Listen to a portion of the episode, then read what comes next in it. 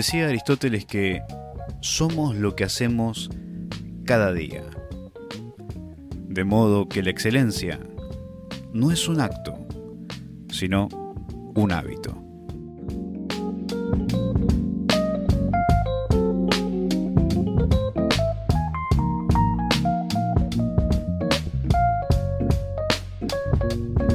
Buenas tardes, ¿cómo están? Bienvenidos a este episodio número 34 de La mala voluntad de Dios.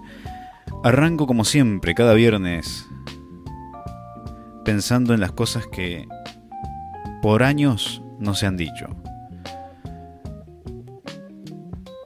Y pensando precisamente en, en que soy una persona que, que no se guarda su opinión. Muchas veces me gustaría hacerlo. Y, y, uno dice, si te gustaría hacerlo, hacelo, ¿no? Pero es que no depende de mí en muchas ocasiones poder guardarme esa opinión. ¿Por qué? Porque tengo que hacer una distinción entre dos puntos. La opinión subjetiva y la opinión objetiva. Esos son los dos puntos que manejo. Yo tengo mi opinión subjetiva sobre muchos temas. La mía, personal. Esa muchas veces no la doy. Incluso en este programa yo he hablado de cosas que no están totalmente eh, acorde a mi opinión subjetiva. O sea que si yo lo pienso, si yo lo, lo quisiera ver desde mi punto de vista personal, como a mí me gustaría que fuese, es muy diferente a como digo que es. Eso no significa una falsedad, no significa una hipocresía, sino que yo soy consciente de que mi punto de vista subjetivo y personal no es totalmente acertado. Y eso quiere decir que soy un idiota, mm, como todo el mundo. Pero más allá de mi opinión subjetiva y personal, hay una realidad, hay una verdad. Y es la que intento comunicar de la forma más objetiva posible. Obviamente con tintes subjetivos que apoyan y acompañan y que justamente me permiten dar cuenta de que esa opinión o esa idea objetiva es real. ¿Por qué? Porque esos tintes subjetivos son precisamente experiencias, cosas que he vivido, que, he experimentado yo o personas cercanas a mí, historias que he conocido muy de cerca, que a mí me permiten, digamos, estos testimonios de testigos, ese testigo muchas veces soy yo, dar cuenta de que esa idea objetiva, esa opinión objetiva que yo comparto, que yo busco ofrecer, es objetiva. Capaz no al 100%, pero incluso cuando me doy cuenta que muchas veces difiere de cómo a mí me gustaría que fuese, yo me doy cuenta cuál es mi opinión subjetiva y cuál es la objetiva y es importante en el pensamiento crítico ser conscientes de eso. Yo puedo tener mi opinión personal. O sea, a ver, eh, supongamos, a mí me gusta mucho la lluvia. Entonces, a mí me encantaría que todos los días llueva. Ahora, también soy consciente de que hay gente que cuando llueve la pasa mal. Porque no tiene casa, porque duerme en la calle, porque se le filtra agua por todos lados en la casa o porque se inunda, le entra agua dentro de la casa, se le arruinan los muebles. Hay gente que la pasa mal. Entonces cuando yo veo esa realidad digo, me gusta la lluvia, pero bueno, mejor que no llueva. ¿Por qué? Porque a mí me gusta la lluvia, pero no la paso mal cuando no llueve. Pero sí hay gente que la pasa mal cuando llueve. Eventualmente va a llover, en algún momento va a pasar. Pero ahí están las dos realidades, mi opinión subjetiva, que es la personal, la mía, lo que a mí me gustaría que fuese, me encantaría que esté lloviendo ahora mismo. Y después está la objetiva. ¿Cuál es la objetiva? La que más allá de mí mismo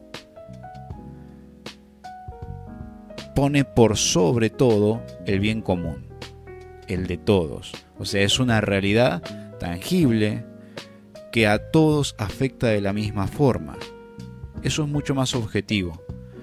Entonces, De hecho, muchas veces en mi trabajo yo soy consciente de eso, de que muchas veces tengo que hacer un trabajo que el resultado final no me tiene que gustar a mí. Tiene que ser productivo, tiene que ser exitoso, y son dos cosas muy diferentes. A mí me puede gustar algo que no está tan bien hecho, pero que a mí me gusta. Sí, es como el que le gusta comer arroz con atún y vos decís, es una comida gourmet y la verdad que no, pero me gusta. Ahora, si yo voy a recibir una cena importante, voy a hacer algo más elaborado. Bueno, eso es lo que intento compartir con ustedes, algo más elaborado. Mi opinión personal, sí, muchas veces la puedo ofrecer. Pero quiero regalarles algo elaborado, algo pensado, algo real, y algo sobre todo objetivo, que si me sirve a mí te pueda servir a vos aunque tengas gustos totalmente diferentes de los míos. ¿Por qué? Porque es equilibrado. ¿Sí? Entonces, pensando en todo esto, y yo la verdad muy contento de estar acá, te doy gracias que también me estés acompañando. Y te invito a que me acompañes también en las redes sociales, arroba navegante-lit en cada una de las plataformas, menos en Facebook que es navegante.lit. Ahí me puedes encontrar durante toda la semana compartiendo todo tipo de contenido y pensando cosas nuevas para seguir adelante. Cuando la canción termine y la música se acabe, sigues siendo Dios, sigues siendo Dios. Cuando el mundo no lo entiendo y la fe me está faltando, sigues siendo Dios, sigues siendo Dios, te alabaré porque eres Dios y como tú no hay otro Dios sigues siendo Dios, sigues siendo Dios y por siempre lo serás. Sigues siendo Dios, sigues siendo Dios y por siempre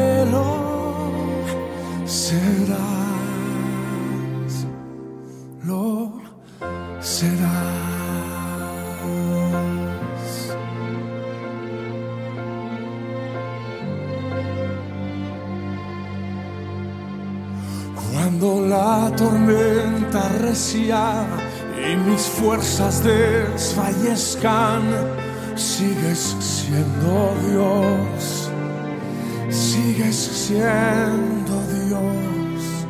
Cuando el mar embravece y mi corazón decrece, sigues siendo Dios, sigues siendo Dios te alabaré porque eres Dios y como tú no hay otro Dios. Sigues siendo Dios, sigues siendo Dios y por siempre lo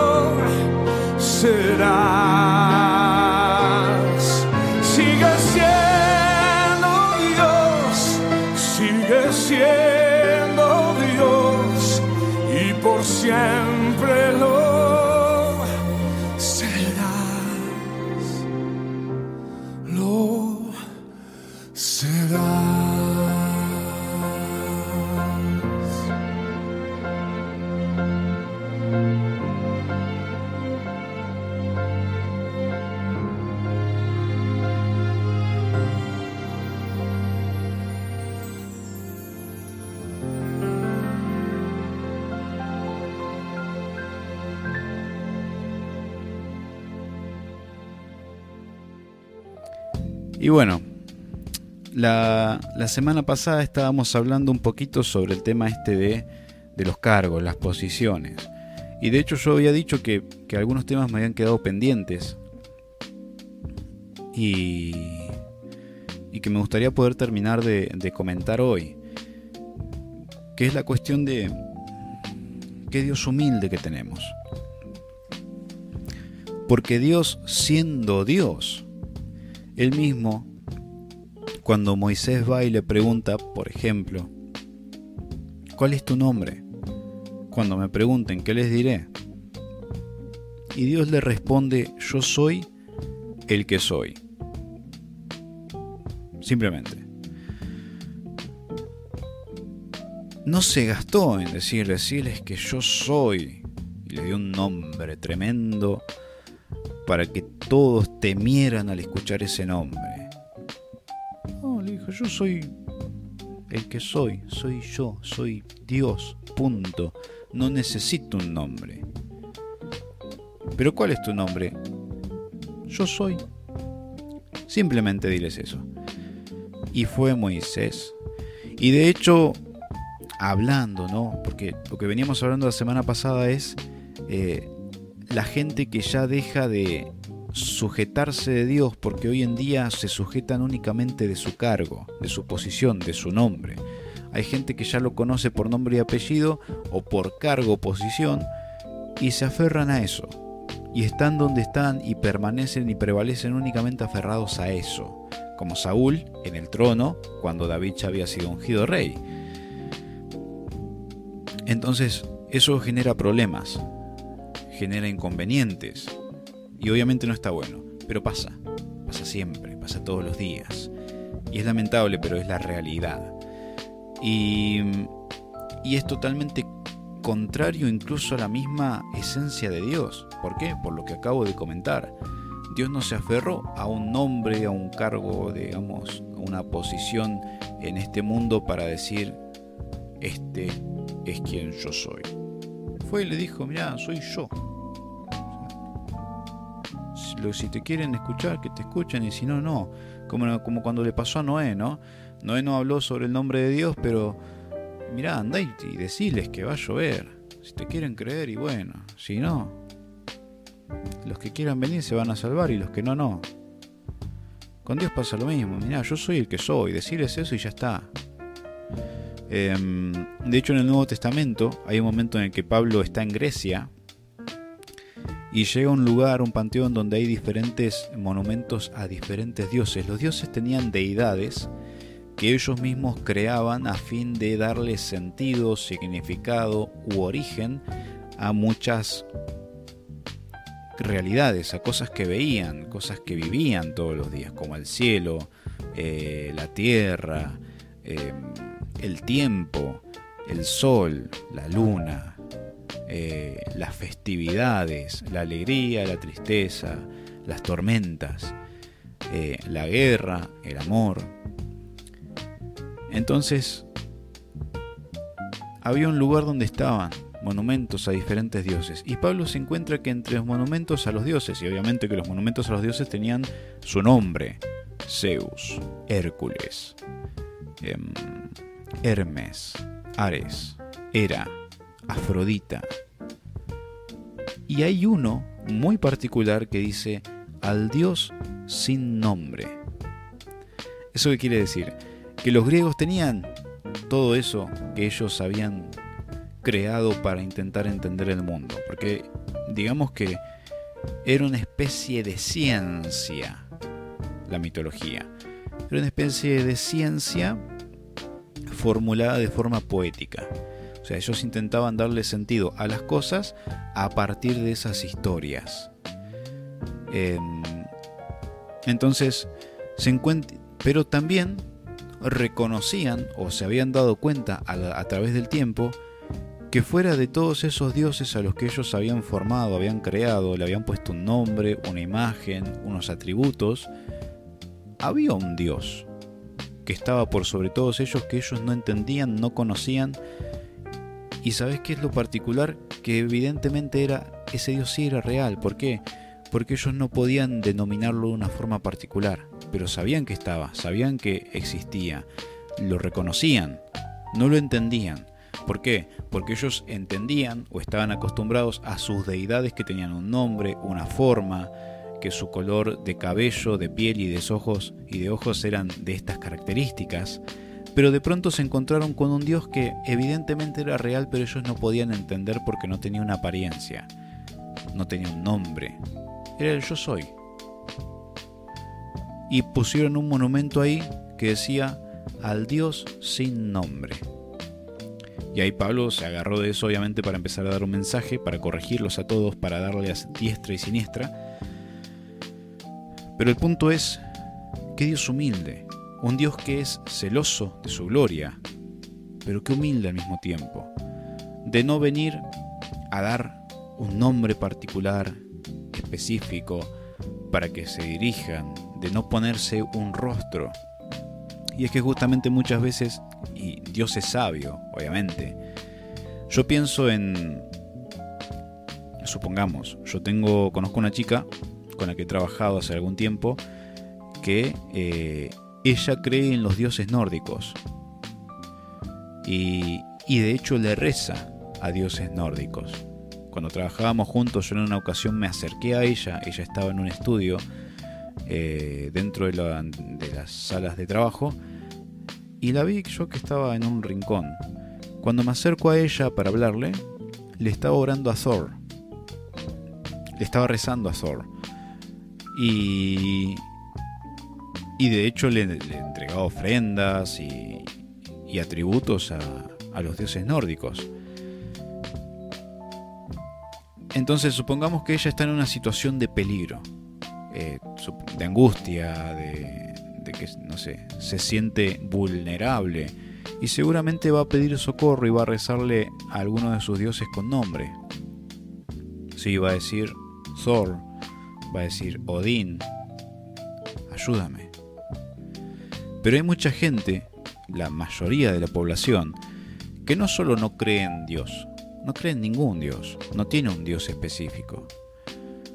Ahora vos fíjate, hay, hay, algunas religiones que por ejemplo tienen santos, tienen vírgenes, y que cuando están en una situación como esa dicen, hay virgencita, hay san expedito o patrono. Pero hay un gran número después, fuera de eso, que no tienen una creencia particular. Sin embargo, en algunas situaciones, de hecho, muchos que se definen como ateos, pero que en determinadas circunstancias y situaciones terminan diciendo que Dios nos ampare, que Dios nos ayude, que Dios nos cubra. Señor, ayúdame. ¿Vos pensás que si Dios tuviera un nombre, hubiera que llamarlo por su nombre? O sea, el hecho de no tenerlo y de simplemente decir yo soy yo, o sea, háblenme, clámenme, ya deja por sentado una cuestión de que cuando una persona ignorante, una persona, por ejemplo, atea, una persona que, que no conoce a ese Dios, dice Dios ayúdame, Dios va en su ayuda. O sea, Dios tiene la, la capacidad de ir en su ayuda, ¿por qué? Porque esa persona clamó a Dios. Dios no se mete donde no lo llaman, ojo, y justamente por eso digo que al no tener nombre y al simplemente ser Dios sin nombre, eh, le permite esa circunstancia acudir al rescate de alguien que quizá no lo conoce y que lo puede conocer en esas circunstancias. Obviamente esto es una esto es es digamos una forma de verlo. Quizá no es precisamente así como lo hace Dios. Pero digamos que queda esa cualidad abierta de que cuando una persona que no conoce a Dios necesita ayuda, puede clamar a Dios aún sin conocerlo y Dios ir en su rescate y presentarse y decirle, hola, yo soy el que soy y vengo a ayudarte. Entonces, ya de ahí, a partir de ahí deja muchas puertas abiertas. La otra es, Dios no necesita tener un nombre como Voldemort. Perdón. Eh, el innombrable. Dios no necesita tener un nombre a partir del cual la gente lo escuche y teme. La gente lo escucha y tiene miedo porque piensa que, no sé, Beetlejuice va a aparecer de repente ahí y va a matarlos a todos. Dios no necesita tener un nombre que la gente al escucharlo salga corriendo y se encuentre con, con una pared. ¿Por qué? Porque muchos lo nombran en vano y lo nombran con malos intereses y con fines mediocres y la gente que va a intentar escuchar ese mensaje se termina encontrando con una pared. Entonces, Dios es sabio y es un Dios celoso de su gloria, pero es un Dios humilde. Y pienso al decir esto en cuanto, con respecto a lo que hablábamos la semana pasada, cuánto nos hace falta aprender de las cosas. ¿Sabes qué pasa? Que hay muchos que intentan analizar y estudiar, investigar la palabra de Dios y las cosas de Dios de una forma tan exhaustiva con respecto a las señales y los milagros y los prodigios y lo que Dios quiere hacer y qué sé yo, y dejan estas cosas simples, estas cosas, estas pavadas. No les prestan atención. Y muchas veces por no prestarle atención a estas pavadas terminan olvidándose de las cosas más esenciales. La humildad, por ejemplo. Entonces tenemos un Dios poderoso, un Dios que, que se conoce y que se deja conocer a los que lo buscan. Y, y, el otro punto también, y esto lo voy a contar con una experiencia personal, con un amigo. Eh, en una ocasión yo tenía un amigo en la iglesia que él me decía que cuando estaba mal, él tenía una foto de Jesús que, le habían regalado antes de llegar a la iglesia. Y muchas veces cuando se sentía mal o estaba preocupado o ansioso, qué sé yo, él miraba la foto y le oraba. Y él, digamos, lo, veía bien porque era como, le estoy orando a Jesús, o sea, estoy orando a Dios. Ahora, ese, ese no es Jesús no, tenés una foto de Jesús. Es más, vamos a un dato interesante. Ese Jesús al que vemos en la mayoría de las imágenes, en los cuadros, en las pinturas de, digamos, de la modernidad, no de los cuadros de, obviamente, de Da Vinci o de Miguel Ángel, sino las pinturas actuales, las fotos que tenemos de Jesús en estampitas y cosas así, es un actor de una película de Jesucristo que no le fue muy bien a la película, pero a él sí, porque su cara, su cara bueno, Tampoco le habrá ido muy bien porque no creo que reciba ingresos por la discusión de la imagen de su rostro. Pero es un actor. No es Jesús. O sea, esa no es una foto de Jesús, es la foto de un tipo que era rubio, tenía ojos claros y una vez interpretó a Cristo. No es Jesús. Y la Biblia es muy clara cuando dice no te harás imagen y semejanza no adorarás a falsos dioses o a otros dioses fuera de mí. Eso es una imagen. O sea, cuando uno busca a Dios, no puedes buscarlo con ningún tipo de imagen, porque uno dice, bueno, no, la, Virgen no, los santos no, ni siquiera una imagen de Jesús, porque es una imagen. Entonces al Dios también no tener nombre, se evita cosas como esa de que alguien venga, supongamos, con un nombre mal escrito, mal pronunciado, y empiece a buscar un Dios que no es Dios. Es algo que tranquilamente podría pasar. Entonces tenemos a un Dios humilde, pero que se da cuenta que no necesita tener un nombre, o sea, o, nos demuestra que no necesita tener un nombre ostentoso para ser quien es. Porque Él no depende de eso no depende de su nombre para seguir siendo Dios. Él sigue siendo Dios. Ahora, hay mucha gente que sin su nombre no son nada. ¿Por qué? Porque se olvidaron de Dios. Y es muy fuerte lo que acabo de decir, pero es la verdad. Hay mucha gente que ya no se aferra a Dios y que se aferran únicamente de su nombre y sin su nombre no son nada. Cuando tenemos un Dios que sin nombre es todo. Esa es la humildad, esa es la grandeza de Dios. Hasta ahí, digamos, hasta podría sacar un nombre para un nuevo programa. La, la soberbia de Dios. A mí me encanta poner esos nombres que te hacen pensar cualquiera. De hecho, hay gente que, es cristiana y que no me escucha porque piensa que hablo. piensa que mi programa va para otro lado. Si supieran que no, que hablo de Dios, que hablo bien de Dios, que intento defenderlo a toda costa. Este, y, quiero cerrar hoy con algo que me había quedado pendiente la semana pasada, que también tiene un poco que ver con esto, y que es eh, el formato de vida que a mí me gusta ver cuando pienso en, en mí y en lo que Dios ha hecho en mi vida a través de los años. Básicamente, la vida según lo quiero expresar, son momentos. Em, yo la otra vez leía, compartía, a ver si lo encuentro facilito, eh, un texto de Jorge Luis Borges.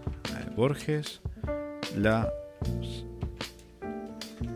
pequeñas felicidades. Es algo que está en mi TikTok, lo pueden encontrar, el vídeo está fijado arriba en el perfil. Ahora estoy dudando si era eh, Borges el que lo había escrito, pero bueno, básicamente lo que decía, no, no lo encuentro el texto. Pero básicamente lo que dice es que uno a lo largo de su vida espera la gran felicidad, una felicidad enorme y absoluta. Y a la espera de ese fenómeno se dejan pasar o no se aprecian las pequeñas felicidades, las únicas que existen. Creo que es literalmente eso lo que decía el texto. Puede ser que alguna palabra varíe, pero básicamente era eso lo que dice el texto. Uno espera la gran felicidad, como una cosa de que una felicidad plena, total, que nunca va a pasar. Y eso no existe, no es real. Puedes tener el día más feliz de tu vida en, no sé, cuando te recibiste, cuando te casaste, cuando, no sé, se murió tu suegra. Puede ser en cualquier ocasión que vos tengas una felicidad plena, terrible, tremenda. Pero eh, va a pasar. Vas a ir a dormir y al día siguiente va a ser un día más. No hay una felicidad así en este plano. Sin embargo, la vida se compone de pequeños momentos. Algunos malos, algunos buenos, y esas pequeñas felicidades son las únicas que existen. Y muchas veces esperando el fenómeno de la gran y fortuita felicidad, dejamos pasar un momento de un montón de pequeñas momentos y pequeñas alegrías que pasan por nuestra vida. Quizá un atardecer, el sentarse afuera de casa, estar, qué sé yo, esperando. A mí me ha pasado de llegar a la iglesia, estar esperando porque está la puerta cerrada, y me siento al lado de la puerta a mirar el cielo y a darme cuenta que esa formación de nubes, ese espectáculo que estoy viendo en ese momento, seguramente no lo vuelvo a ver nunca más en mi vida. ¿Voy a volver a ver el cielo? Sí. ¿Voy a ver cielos más lindos, otros no tantos, con más o menos nubes? Sí. De hecho, capaz que en alguna ocasión vi un cielo despejado y me pareció hermoso, y en otra ocasión voy a ver otro cielo despejado y va a ser hermoso igual, y ninguno de los dos va a ser iguales. De hecho, hace un par de días estuve hablando sobre esto de que cada momento, cada ocasión es totalmente particular y única en la vida. Voy a ver dos cielos en dos momentos de mi vida y cada uno va a ser único. No va a ser no va a ser comparable uno con otro. Pero a veces uno ignora esos pequeños momentos tan sublimes de placer, de belleza, por estar esperando algo, grandioso. Y nunca sabes qué es eso grandioso. Porque no sabes qué es lo que te puede llegar a llenar de esa manera. ¿Por qué? Porque la belleza está en las cosas simples, en las cosas pequeñas que muchas veces dejamos pasar. Los momentos, los pequeños momentos de los que se compone la vida. Y hay un muy claro ejemplo que si alguno estudia dibujo lo va a conocer, porque esto se enseña cuando uno estudia artes, cuando estudia precisamente dibujo, que es el tema de la línea. Sabemos que hay diferentes tipos de líneas, eso uno lo aprende en la escuela, ¿no? Líneas curvas, líneas rectas, líneas paralelas, líneas quebradas. Y tenemos líneas verticales, líneas horizontales, oblicuas. Pero de pronto también tenemos que una línea, cualquiera sea su forma, está compuesta. O sea, ¿qué es una línea? es una sucesión infinita de puntos. O sea, es como que yo hago un puntito y al lado otro y al lado otro y al lado otro y al lado otro, pero es imposible contarlos. esa sucesión de puntos infinita. ¿Por qué? Porque están tan cerca uno de otro que es imposible considerar la cantidad de puntos que hay, por eso es infinita.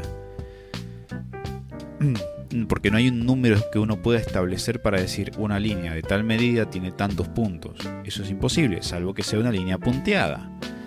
Pero básicamente el concepto de línea, cuando uno dibuja un trazo, es eso, una sucesión infinita de puntos. Eso es la vida. La vida es una línea que va hacia acá o va hacia allá. Hacia dónde vaya, vas vos. O sea, es a donde te dirigís. Y las alegrías, tanto como las tristezas, son esos momentos, son esos puntos. O sea que la vida a mi parecer, y, por, y acá ven que estoy hablando de algo meramente objetivo, pero desde un punto de vista bastante subjetivo, porque me gusta verlo así, me gusta poder compartirlo, porque quizá a alguien más le sirve verlo así o le gusta poder verlo así. Si una línea es una sucesión infinita de puntos, a mí me gusta ver la vida como una sucesión infinita de momentos. Eso es la vida una sucesión infinita de momentos, que acontecen uno después del otro, constantemente, pero que ninguno se repite. Eso es la vida. Momentos buenos, momentos malos, alegres, tristes, felices, de soledad, de compañía, de fiesta, a veces de estar solo, de dormir, de llorar, de salir, de entrar. Son momentos. Pero eso es la vida. Una sucesión infinita de momentos que sabes que todos esos momentos que viviste quedaron grabados en la historia. Quizá nadie más los conoce. Algunos serán vos y alguien más. Otros serás vos con un grupo de amigos. Otro será eh, vos solo, simplemente. Pero ahí está la vida, grabada en el tiempo. El momento en que naciste, cada uno de tus cumpleaños, cada momento que vos viviste, por pequeño que fuera, está grabado en algún punto del tiempo y del espacio y está ahí, conmemorándose eternamente, como algo que ocurrió. Y ese algo que ocurrió es tu vida. Que sigue presente y sigue existiendo, sí, acá estás, escuchándome compartiendo conmigo y te agradezco. Pero si estás acá y estás conmigo, ¿sabes qué? Te invito a que hagamos como a cada uno de ellos y a partir de ahora en más de este momento, un momento especial.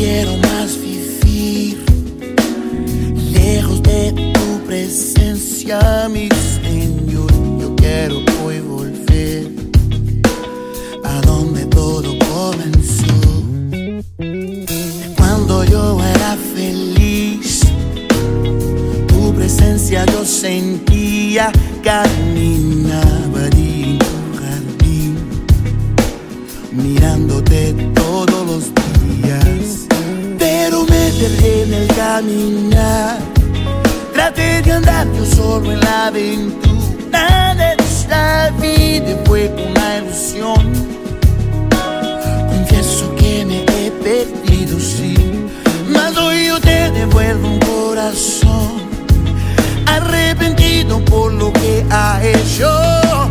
Quiero